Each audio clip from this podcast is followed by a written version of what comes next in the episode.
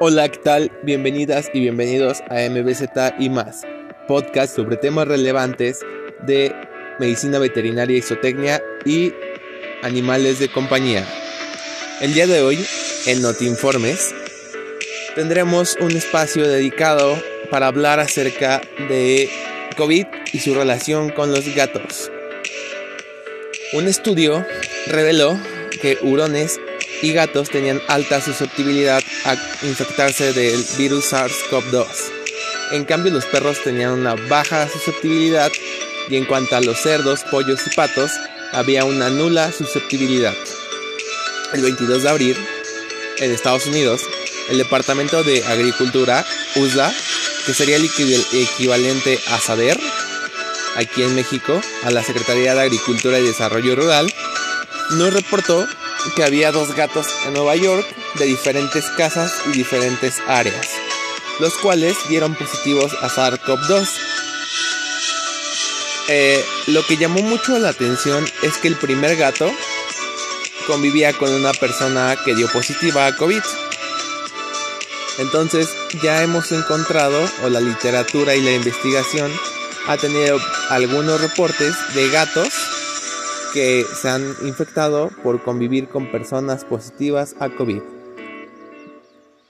Sin embargo, el segundo gato no convivía con ninguna persona positiva. Esto genera la idea o hace que se crea que pudo ser por una persona sintomática que estuvo en el hogar en contacto con el gato o si el gato salía al exterior, de ahí se pudo infectar. Ambos gatos presentaron signos respiratorios leves, es decir, dificultad para respirar, este, congestión. Estos los llevaron a diferentes veterinarios y en laboratorios privados hicieron una prueba de PCR, la cual dio positivo a COVID, COVID-19. Al reportar al USDA, a la autoridad sanitaria, ellos decidieron hacer otra vez recolección de muestras para confirmarlo y efectivamente fue positivo. Esto es muy interesante ya que como saben es una enfermedad que poco a poco vamos descubriendo más cosas, ¿no?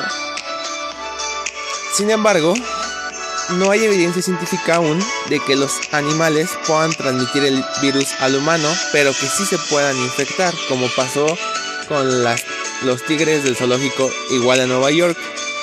Aquí en México no ha existido reportes, pero Senacica, a través de su app que pueden descargar en su teléfono, iOS o Android, se llama Avise.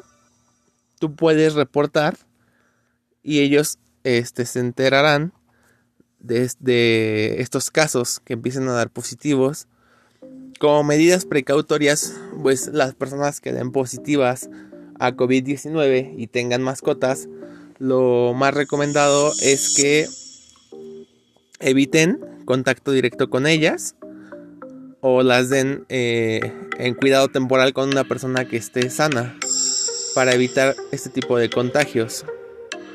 Lo del uso de cubrebocas, porque han hablado mucho de eso, ¿no? De que ponerle cubrebocas a los perros y gatos. Incluso me ha tocado salir a la calle y he visto algunos casos. Esto lo que va a generar es estrés, estrés en el animal puesto que no lo requieren. No hay igual estudios que demuestren que el uso de cubrebocas en animales este, los proteja. Y esto lo que genera es estrés porque el animal no entiende de razones y lo que quiere es quitarse el cubrebocas incluso en humanos, como sabrán, hay que usarlo correctamente. Y si se llega a humedecer o lo, lo quitamos y nos lo ponemos, termina siendo un fomite.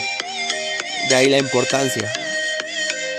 En cuanto a los paseos, se recomienda que sean de máximo 15 minutos en tu unidad o calle. Evites contacto directo con personas manteniendo su sana distancia y que tu perro o gato igual no tenga contacto con otros animales de su misma especie. Todo esto son medidas de bienestar animal, porque como recordarán, se rompen las cinco libertades. Por ejemplo, el ponerle cubrebocas, ¿no? Regresamos al ejemplo en donde esto, en vez de protegerlo, le genera estrés. Es una noticia, los vamos a mantener informados mediante este tipo de mini audios, mini podcasts. Y todo esto es con información verídica del USDA y que ustedes pueden verificar. Son momentos muy difíciles. Pronto saldremos de esta y mucho ánimo. Gracias por su participación.